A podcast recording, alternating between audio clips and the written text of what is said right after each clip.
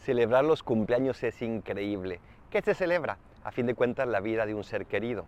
Hoy estamos celebrando un cumpleaños por el cual todos nos tenemos que alegrar. Un cumpleaños muy especial, el de la Virgen. Gracias María por haber no simplemente nacido, sino por haber hecho que a través de ti naciera Dios mismo. ¿Cuánto le debemos a esta mujer que hace muchísimos años nació en una casa humilde, pero que supo tener a Dios al centro y por eso supo escucharle y decirle que sí cada vez que Él le llamó.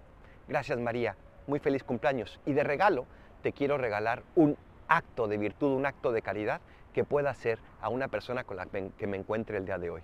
Soy el Paradolfo, recen por mí, yo rezo por ustedes. Bendiciones.